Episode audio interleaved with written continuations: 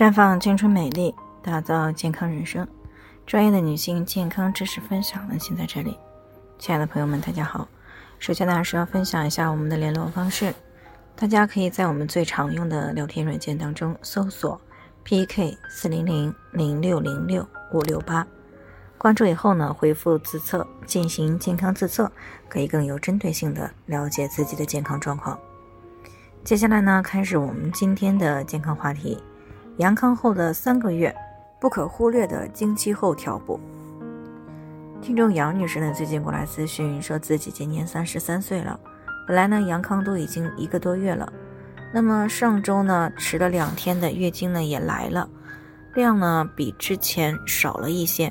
但这还不是最主要的，令她不安的是呢，自从月经来了以后，尤其月经结束以后呢，感觉自己总是想躺着或者是坐着。走路呢都有些喘了，而且还有一些胸闷。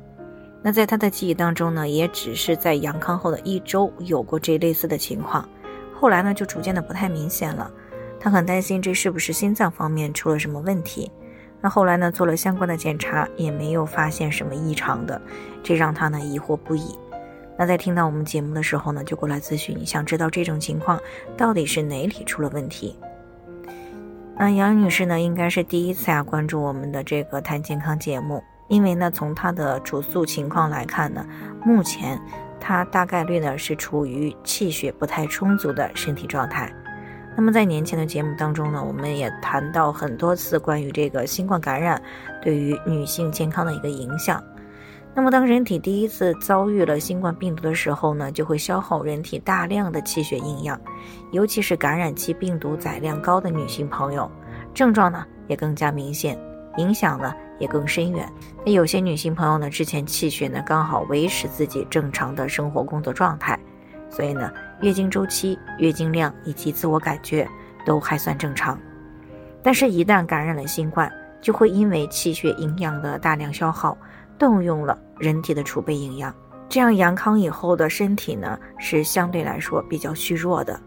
而要完全恢复到感染之前，或者说达到身体的最佳气血营养状态，根据感染时的身体状态，一般需要三到六个月的时间。那么当然了，如果阳康以后有意识的持续调补，那么就可以缩短这个过程。所以呢，如果阳康后饮食多以高碳水、高脂肪等不良的饮食习惯为主，那么就没有办法为人体呢提供足够的气血营养，身体恢复呢也就比较慢了。那么在这种情况下呢，女性朋友阳康后第一次来月经了，气血营养呢会进一步的流失，那么就有可能恢复到刚刚阳康时的身体状态，再一次的出现气喘、乏力、怕冷、低体温等这些症状。这个时候，由于它不是因为心脏方面出现了一些器质性的问题，而是由于气血营养不足造成了贫血、心肌短暂性的缺血，身体呢产热能力不足，才出现了刚才那些症状。